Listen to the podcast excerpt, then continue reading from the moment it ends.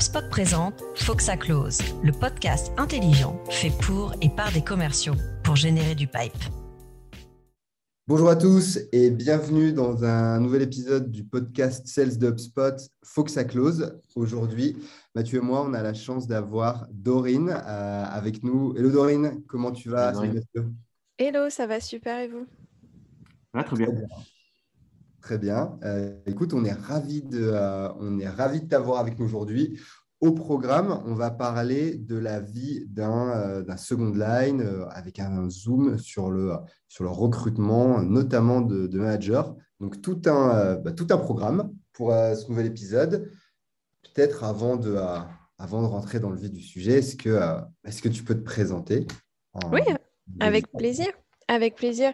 Donc pour le coup, euh, donc comme tu l'as dit, mon prénom est Dorine. Donc j'ai un background euh, assez international où j'ai eu euh, la chance de pouvoir travailler en Australie, à Londres et à New York pour une expérience à l'étranger environ 10 ans. je travaille majoritairement dans la tech, donc dans des techs complètement différentes. j'ai travaillé chez Bloomberg, donc de la fintech, chez Box, donc plus dans le cloud, chez Facebook, donc Meta pour le nouveau nom. Et dernièrement, je, maintenant, je travaille chez Data Echo, plus basé à Paris pour le coup, sur un rôle de Regional Vice President avec un focus sur IMIA. Donc, cela me permet de pouvoir évoluer encore dans plein de cultures différentes. Top. Vas-y, je prie Mathieu. D'ailleurs, parfois, Regional VP dans certaines boîtes, ça veut juste dire même manager. Mmh euh, je, ne cite personne. Euh, toi, Regional VP, euh, c'est quoi finalement tes, tes, missions au quotidien Qu'est-ce qui se cache derrière ce poste? Est-ce que c'est un second line? Oui, donc c'est exactement ça. Donc pour le coup, dans mon quotidien, je manage des managers. Donc eux, ils sont directement sur le terrain avec tous, les, tous les sales, donc toute l'équipe commerciale. Euh, donc, on va avoir un mix euh, de BDR et de Strategic Account Associate. Donc, c'est des personnes qui sont sur un rôle hybride et en pourvoi de devenir EI. Et euh, nous avons aussi des team leads qui aident à l'onboarding des nouveaux. Donc pour le coup, mon day-to-day, ça va être beaucoup dans, la gestion et dans le coaching des managers, mais aussi, vu que je suis en phase de recrutement, de recruter sur un nouveau poste pour Central Europe et Middle East. Là, pour le coup, je gère aussi en direct moi-même une partie de l'équipe le temps qu'on recrute cette perle rare un peu de, bah, du coup, un peu de promo. Donc, euh, on dira. C'est ça. à ton, on mettra ton mail euh, dans, les, dans les notes et tu recevras quelques, quelques, candidatures en plus, euh, j'imagine. ok, donc tu nous as parlé de coaching des, des, managers, donc aussi un peu de coaching des commerciaux, du coup, en attendant le, le recrutement de ta, de ta future perle, perle rare. Euh, comment, du coup, tu t'organises pour euh, bah, être un peu au four et au moulin? J'imagine que les agendas sont, très chargés. Oui, oui, oui, c'est euh, des agendas. moi, je suis un, petit peu le monstre de l'organisation en, interne. Donc, je gère mon agenda de très près. pour passer le plus de temps possible avec les équipes. Donc moi, j'ai très à cœur de faire des one-on-one avec tout le monde toutes les semaines. Euh, je trouve ça très important et d'avoir des team meetings pour chaque euh, sub-geo. Euh, donc, que ce soit les équipes Southern Europe, Central Europe, Middle East, etc. donc, il y a beaucoup de temps qui est alloué à ça pour le bon fonctionnement et aider les commerciaux et les managers à enlever tout ce qui pourrait les empêcher d'être à 100% dans leur quotidien. Donc, ça, c'est vraiment la mission numéro une et aussi de garder du temps pour le recrutement. on est vraiment dans une, dans une période d'hyperscale, donc c'est important de, de, prendre le temps pour ce, ce, genre de choses. Et bien sûr, je, dans mon agenda et dans mon organisation, je suis très rigoureuse sur les reminders. Donc, j'ai beaucoup de rappels que j'utilise. Donc, je me parle un peu toute seule sur mes rappels pour être bien sûr de voilà d'aider chacun et de, suivre tout le monde et tous les besoins au fil des jours et au fil des mois. Et d'ailleurs, comment est-ce qu'on crée un, un, plan de coaching. Tu parlais de coaching pour, euh, pour les managers. Mhm. Euh, Yann et moi, on est managers, donc c'est aussi intéressant de, peut-être de donner notre avis. toi, en tant que Regional VP, comment est-ce que bah, tu as démarré cette partie coaching, en tout cas accompagnement des différents managers, ou comment est-ce que toi, tu as pu le vivre dans, dans précédentes expériences? Oui, c'est une très bonne question. donc, la plupart, euh, de toute façon, des, managers sont, très, très ambitieux. Euh, c'est qu'une bonne chose. Hein. Il, y en, a qui me disent euh, qu'ils ont envie de prendre ma place. Moi, j'aime beaucoup. et, bonne ambiance. bonne ambiance, mais c'est dans le bon sens. Tu vois, c'est des personnes qui ont très envie de, continuer et, et on s'aide les uns les autres. Moi, je, pense que dans chaque manager, que la ligne de direction soit descendante ou ascendante, on apprend des uns des autres. Donc, c'est un coaching où je vais pouvoir les aider sans micromanagement. C'est une chose qui est vraiment qui ne fait pas partie de moi. Euh, donc, on a des axes. Euh, que ce soit pour certains managers de commencer à manager des team leads ou certains managers de coacher des sessions de enablement pour la première fois. On a des mmh managers qui arrivent avec 10, euh, 15 ans d'expérience, mais aussi on produit et on aide certains team leaders à devenir managers. Donc là, c'est complètement différent, les axes de progression qu'on a en place.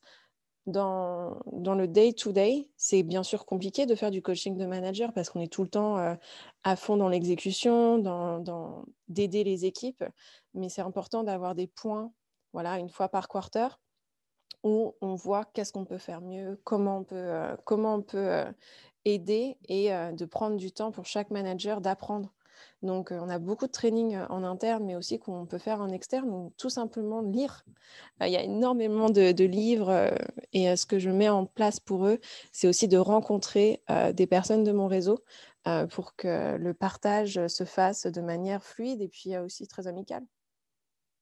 Top. Tu as, un exemple là de. Tu as un livre en tête qu'on devrait absolument euh, lire avec, euh, avec Yann ou d'autres euh, managers qui, qui, sont en poste ah bah, là, je suis en train d'en finir un. je ne sais mmh. pas pour toi et Yann, c'est How Women Rise. donc, c'est un petit peu plus focus sur Women in Leadership, mais c'est aussi très bien pour les hommes de lire, je pense, parce que surtout pour les hommes qui managent des femmes, hyper mmh. intéressant. c'est un livre qui parle de 12 habitudes à casser pour accélérer sa carrière. Donc à tout niveau, à toute position, c'est pas seulement sales, hyper intéressant. Il y en a plusieurs comme ça que je, que je lis. Donc ça dépend du type de leadership aussi que les personnes sont, sont intéressées. Mais celui-là est très très bien. Hop, je, je, le mets sur ma, je le mets sur ma liste. Je, euh, je, veux revenir aussi sur la transition en fait, euh, que tu as, que as eue. Tu étais euh, manager chez Meta et là, tu es, passé second line. Tu peux nous en dire un peu plus sur les changements que tu as, que as ressentis et aussi faire un petit zoom sur finalement l'éloignement un peu du, du terrain? Est-ce que ça te manque? Le terrain, c'est vrai qu'il y a toujours une partie terrain qui manque, même une partie terrain commercial. Euh, je pense que tout, et peut-être que c'est arrivé à, toi, Yann, et aussi à toi, Mathieu, quand tu as pris la décision d'être full-time manager, de se dire, mmh bah, des fois, ça me manque d'être dans le closing, d'être dans les calls, d'être dans la prospection. Euh, il y a toujours une partie, euh, je pense, un peu excitante. J'avoue, ce n'est pas ce qui me manque le plus. ah bon? Mais non, mais moi, même ça, oui. Moi, j'aimais bien l'adrénaline, d'être hyper contente de, de recevoir des, des, emails de confirmation ou faire un call calling qui, qui fonctionne. Moi, j'ai commencé en tant que BDR. Donc, c'est vrai que ça peut manquer. Le côté terrain, pour l'instant, du côté manager, je l'ai encore un peu pour le coup parce que j'ai encore une équipe, comme je disais, où je recrute pour, quelques personnes à, couvrir chez Data. Donc pour le coup, je l'ai encore. Mais c'est vrai que je pense comme tout, il y a toujours une partie humaine où on dit ah ça me manquait, j'aimais bien avoir tous ces one-on-one. Mais dans tous les cas, même dans les équipes de mes managers, je fais des one-on-one une fois par mois avec tout le monde pour avoir un check-in, euh, pour, euh, pour aider, pour, euh, pour échanger et puis aussi pour vraiment connaître toutes les personnes de l'équipe. Question ouverte par rapport à ça. Est-ce que est-ce qu'au final, si tu penses si c'était directeur sales,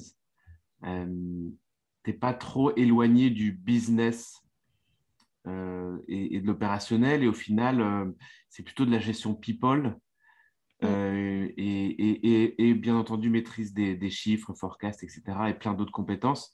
Mais est-ce que finalement, tu n'es pas éloigné trop du business quand tu es second line?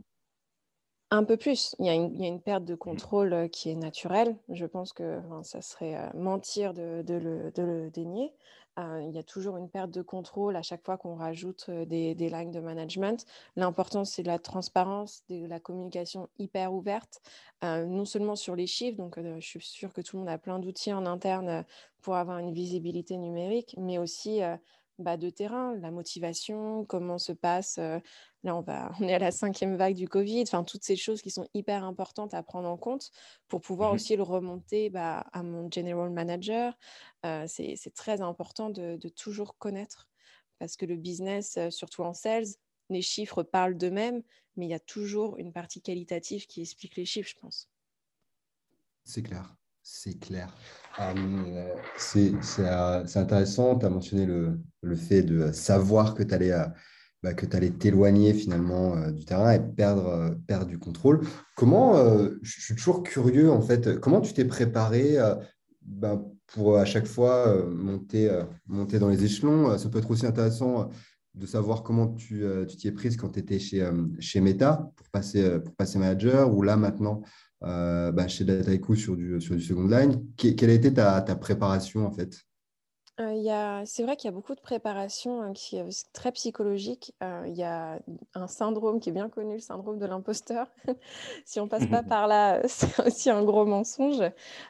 et de parler, moi j'ai beaucoup de personnes dans mon réseau qui me soutiennent, que ce soit dans mon réseau personnel ou professionnel. et j'ai des personnes qui sont plus haut passé ou qui sont euh, dans des euh, hiérarchies différentes, et aussi des personnes qui sont pas du tout en sales. Et ça aide vraiment à avoir les bons conseils.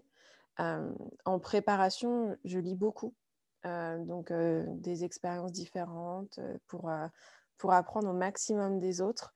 Ça reste un apprentissage, je pense, de tous les jours, mais de garder toujours en tête la next step. Donc là, maintenant, je suis RVP mais de se dire, voilà, dans quelques années, quelle sera la next step, de déjà s'y préparer. Euh, je trouve que c'est hyper important. Euh, et puis euh, d'être dans des boîtes qui respectent l'ambition. ça, ça a toujours été pour moi une obligation de ne pas être fermé par des choses non flexibles des, des entreprises ou, ou quelques, quelques biais qui peuvent exister. je pense que ça aide, ça aide beaucoup. Euh, mais en tout cas, euh, la préparation se fait euh, limite dès qu'on signe une promotion, de se dire, OK, comment je me prépare à la suivante? C'est hyper important. Préparation finalement, réseau et choix, des, choix, de, choix d'une entreprise qui est, qui est, flexible et qui est, ouverte. C'est les, c'est les trois, points, trois, points, du coup que je, que je retiens. tout à l'heure, tu mentionnais, et tu as, as, parlé beaucoup de lecture, tout à l'heure, tu mentionnais euh, le livre, euh, ce livre pour euh, Rise for Women, si je dis pas de. How Women Rise, yeah. How Women Rise.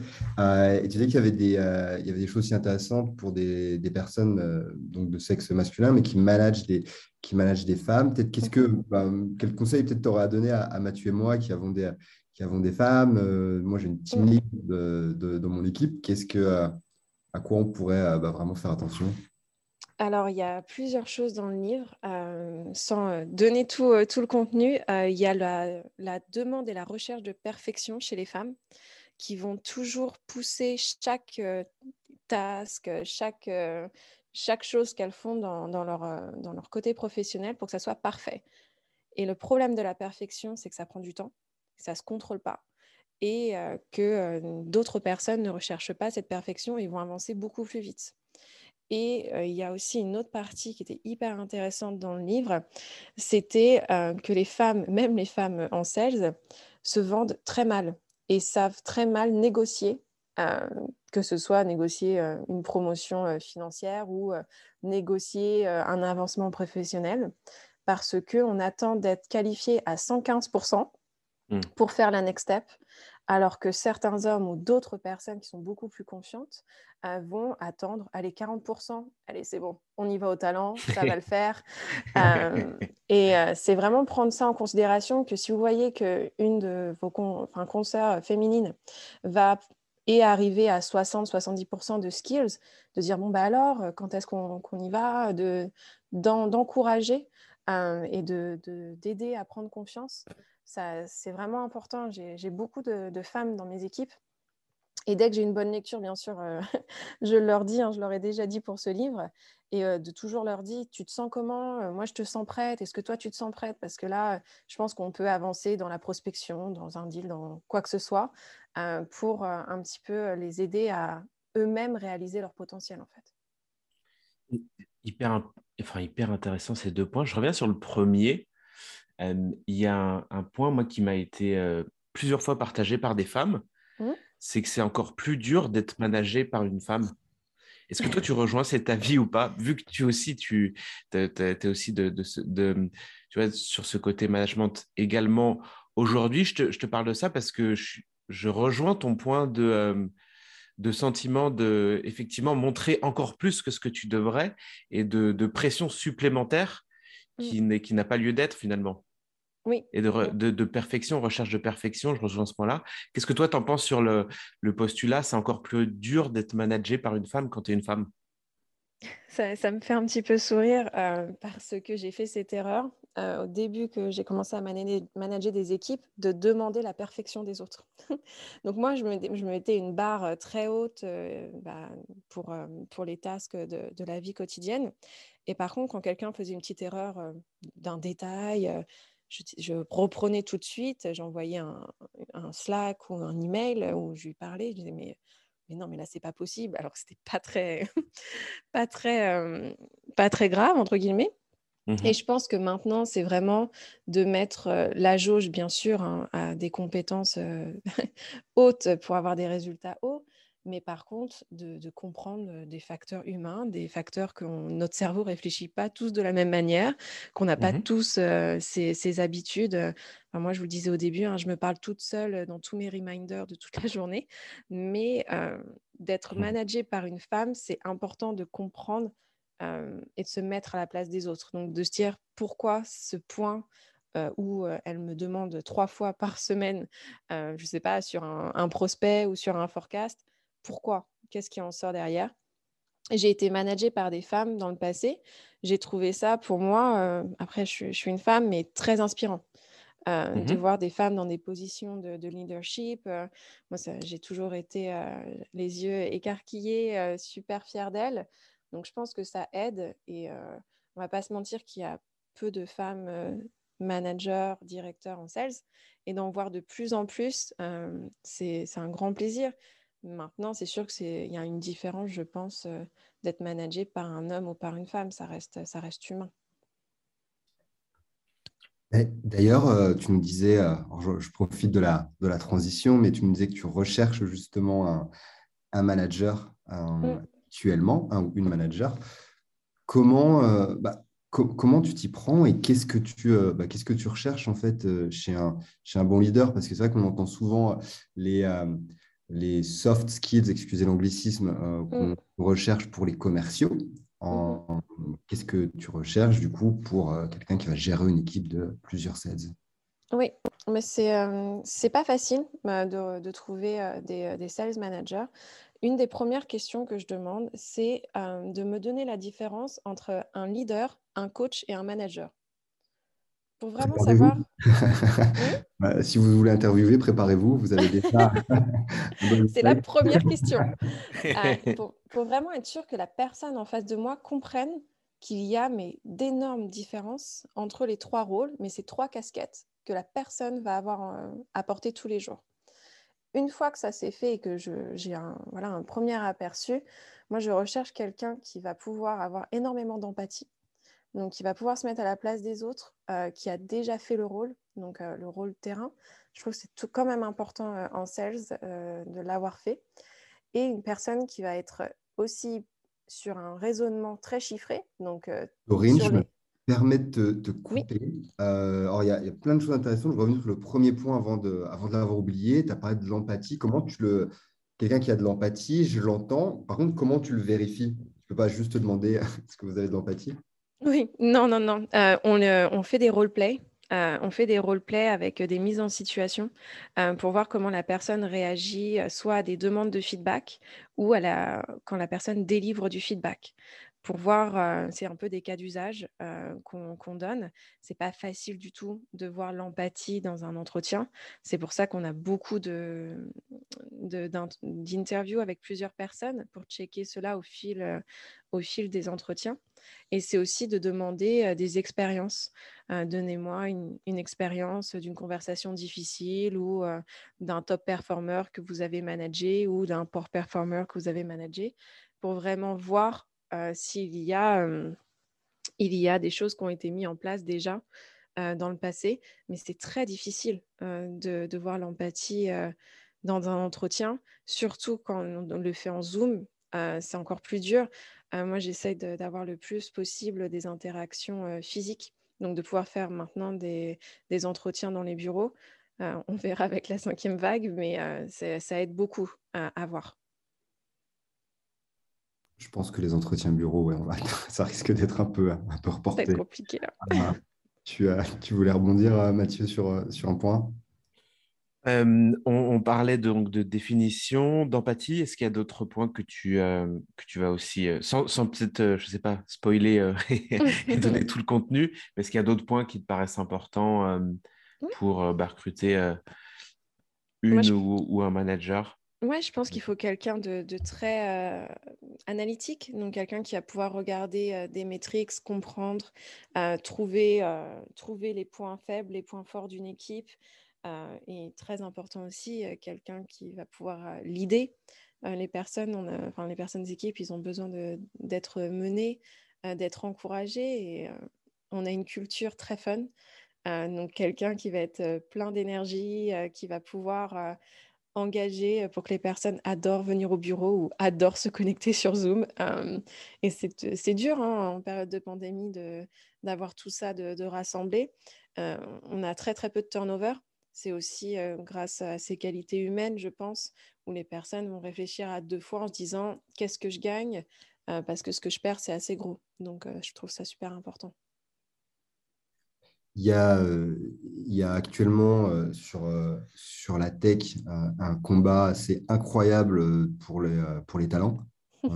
énormément de, de, boîtes françaises recrutent. il y a des levées de fonds partout. Je pense que j'apprends, j'apprends rien à, à personne. et quelles sont les actions peut-être que toi tu m'en place justement pour bah, arriver à vendre entre guillemets vendre Dataiku d'un côté d'un côté euh, emploi euh, et comment tu t'y prends justement pour attirer un, pipe, si je puis dire, de décent euh, en quantité et en qualité, en diversité aussi de potentiels candidats? Oui, ça c'est hyper important et plein de startups, de scale-up n'ont pas une brand awareness qui est encore très forte. Même si les levées de fonds se font connaître, c'est pas facile d'avoir d'avoir la plateforme pour partager ses emplois. Pas suffisant même. Hein. Enfin, c'est clair qu'avoir avoir un baby-foot et une table de ping-pong, ça ne marche plus. avec les gens nous, ce qu'on, bah déjà, y a, on a la chance d'avoir des notes sur Glassdoor qui sont exceptionnelles, donc ça, ça, parle d'eux-mêmes. Ce que je fais moi personnellement, c'est que je fais toujours des interactions sur LinkedIn. Je crée toujours des vidéos, de l'engagement et de faire marcher le réseau le plus possible. C'est la chose qui marche le mieux. Il y a toujours, toujours voilà, une dizaine de personnes ensuite qui me contactent, pas pour eux, mais des fois pour, un, pour une personne qu'ils connaissent. Et je pense que si on se rend tous service comme ça dans notre réseau, c'est la façon la plus saine de recruter des talents. Parce que c'est tout ce, qu'on recherche. Comme tu dis, c'est une petite guerre entre, entre compagnies en tech qui s'est mise en marche. et plus les années avancent, plus c'est compliqué je pense que peut-être que c'est un buzz ou mais j'ai même eu des, entretiens avec des personnes qui sortent d'école et j'ai été faire quelques interventions en école. Et il y a 3-4 ans, les, personnes qui étaient diplômées recherchaient plus à aller vers les GAFA. Et là, maintenant, ils me parlent de non, je veux rentrer en start-up, en scale-up. j'ai vraiment envie de commencer dans une petite boîte. On verra après pour les grosses boîtes. Là, ça ne m'intéresse pas. Alors qu'avant, tout le monde voulait faire une GAFA. Donc ça, change vraiment, même au niveau des personnes qui sortent d'école. Ce podcast vous est proposé par HubSpot, la plateforme de gestion de la relation client parmi les leaders du marché. HubSpot fournit les logiciels et l'accompagnement nécessaires pour aider les entreprises à accélérer leur croissance. Intéressant. Et si, je fais le parallèle avec euh, HubSpot, qu'est-ce que toi, euh, Yann, tu mets euh, en avant pour, pour des potentiels candidats? Ah, tu me prends. tu me, tu je te prends dépourvu. non, mais il y a, on essaie de mettre en place pas mal de, pas mal de choses. Donc, on travaille euh, avec euh, des Welcome to the Jungle. On a aussi fait des, des webinars. Euh, ça, ça a plutôt bien marché. On avait fait un notamment sur. Alors, c'était pour du recrutement de commerciaux, en l'occurrence, pas, pas forcément de, de managers. On avait fait un, un webinar sur les, les femmes talentueuses qu'on a, qu'on a chez HubSpot et en, en faisant aussi une promotion du, du remote qui mhm. bah, devient, devient presque un élément essentiel euh, en tout cas une option euh, demandée par, par, euh, par les, les, candidats. Hein, ça, c'est important. Et je me demande si c'est quelque chose que tu fais, Dorine. On, on, spot on a aussi un peu d'approche, si je puis dire, à froid. de, de potentiels candidats, un, peu garder le job de sales finalement, mais plutôt sur le recrutement. C'est des choses que toi aussi tu, tu fais? Oui, oui, oui. Si je vois des, des candidats sur LinkedIn, euh, voilà, euh, ou qui ont l'air d'avoir un profil intéressant, je leur parle. Et aussi des personnes, des fois, qui, font, qui m'envoient des emails de prospection. je regarde et je dis, il est vraiment bien ah, son email. Et, ou les personnes qui font du call calling qui m'appellent, je me dis, ah, très belle approche, tu cherches pas du travail. Ah, tu fais du reversing carrément comme ça. Ah oui, oui, oui, ça marche bien. Hein. en plus, les personnes prennent, prennent, ça comme un compliment. Donc, j'ai toujours des petites conversations sympas. Après, ça dépend euh, jusqu'à où euh, va la conversation. Mais, euh, mais oui, ça marche aussi dans ce sens-là. Et, question plus personnelle pour toi, Dorine, qui a, bah, tu parlais de, de, de, GAFAM et de Startup Scale-up. Tu as pu mhm. faire les deux. tu as pu travailler dans des structures HQ, enfin siège américain, boîte tech américaine et aussi startup française, qu'est-ce que tu recommandes aujourd'hui? Euh, C'est une très bonne question. C'est difficile à y répondre. Euh, j'ai adoré travailler pour, euh, pour Facebook. J'ai adoré travailler pour Bloomberg. Je pense que ça dépend des de les étapes dans la vie où la personne se trouve. Là, mmh moi, j'étais dans une étape où j'avais vraiment envie de changer de secteur dans la tech, de partir dans, dans, la big data et dans la French tech. Donc, pour moi, Dataiku, c'était vraiment la réponse. Les deux apportent des choses différentes et les deux demandent des skills différentes. D'être dans une startup ou scale-up, bien sûr, il y aura moins de structure. Donc, il faut être prêt aussi, préparé, pas seulement mentalement, mais avec les bonnes compétences pour être très indépendant, surtout pour les petites startups. Euh, mais je ne jette pas du tout la pierre aux grosses structures, loin de là, parce qu'elles apprennent énormément et ça reste des, des mastodons. et je pense que à choisir, je resterai bien sûr sur ma lancée chez Data Echo parce que je suis en train d'apprendre à une, une, accélération très très forte. Mais je ne regrette pas du tout d'avoir commencé par, par des grosses boîtes de tech. Ça dépend des personnes, je pense. Moi, j'ai des amis qui restent dans des grosses boîtes parce qu'elles ne veulent pas se lancer ou ils ne veulent pas se lancer dans des plus petites boîtes, moins structurées. Euh, il y a des petites, petites startups où il n'y a même pas de, RH. Hein. Donc, euh, c'est vraiment un, changement de vie. C'est pas la même chose. Euh, c'est pas la même chose, en, effet. écoute, tu, nous as. je vais revenir un peu sur cet aspect recrutement et, carrière. Mmh on a euh, dans beaucoup de, dans beaucoup de boîtes, enfin, je dirais que l'importance d'avoir une équipe diverse, euh, c'est plus ou moins prouvé et reconnu. Euh, mhm. Cela étant dit, ce n'est pas si simple tout le temps, notamment en sales, en fait, où, bah, comme tu le disais tout à l'heure, ce n'est pas simple d'attirer des, des, talents féminins, peut-être parce que les job descriptions ne, ne, sont pas plus attirantes que ça. Euh, qu'est-ce que toi, tu as mis en place? Parce que tu me disais que justement, tu avais pas mal, de, pas mal de femmes dans tes équipes. Euh, bah, comment comment tu as réussi justement à, en recruter et en attirer autant? Euh, Donc, il y a des y a des choses qui sont mises en place en interne pour avoir des, des pools de candidats qui sont très diversifiés. Donc, dans tous les cas, il y a un certain nombre de candidats à voir avant de prendre des décisions de recrutement. Donc, ça, ça aide beaucoup. Et je pense aussi ce qui aide à la diversité, et là, je parle vraiment de la diversité de gender entre femmes et hommes, ça aide d'être une femme, je pense. Ça donne confiance. Euh, on m'a souvent dit que dans les entretiens, je rassurais beaucoup euh, et euh, d'avoir dans la boucle, je fais toujours rencontrer d'autres personnes de l'équipe. donc ça, c'est sûr que ça rassure. Ça donne aussi envie de rencontrer les personnes avec lesquelles on va bientôt travailler. Donc ça, c'est sûr que j'encourage beaucoup. Après, c'était comme on disait il y a quelques minutes, c'est aussi d'aller chercher les talents nous-mêmes. Euh, je pense que bien sûr, euh, les, équipes euh, de recrutement en interne le font, mais ça fait toujours plaisir aux candidats d'être approchés par directement la, directrice, le manager, la RVP, peu importe le poste. Il y a un petit coup positif dans l'ego, et ça, on me l'a déjà dit. On m'a déjà remercié juste de prendre le temps d'envoyer un, un, message sur LinkedIn, etc. Je serais preneur de d'un des, des, templates, euh, je me prends, je me prends ah, quelques, Ma template est très rapide, hein, Yann. Je dis euh, bonjour, euh, on s'est rajouté il n'y a pas longtemps sur LinkedIn. J'ai vu ton profil super intéressant. J'ai des opportunités en ce moment. si tu es intéressé, on en discute. Et ça marche. vraiment, direct. Trois, quatre phrases, très direct.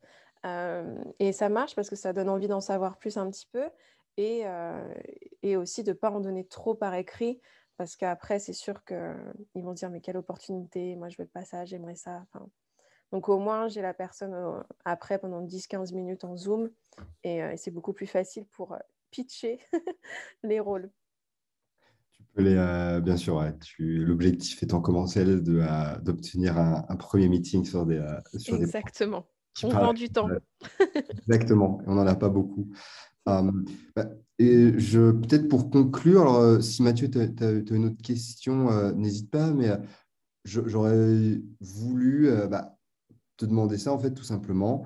Si, quel conseil tu donnerais à un jeune ou une jeune sales qui a de l'ambition et, qui souhaite, et qui souhaite évoluer pour avoir un parcours bah, comme, comme le tien quel, est le, est conseil que tu aurais aimé qu'on te donne il y a de ça quelques années quand tu commençais?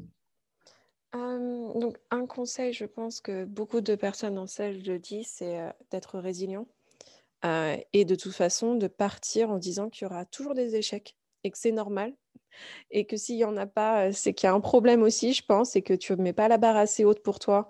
Donc, ce qui veut dire que tu ne te prends jamais de porte. Les personnes qui se prennent jamais d'échecs, c'est ceux qui essayent jamais d'aller plus haut.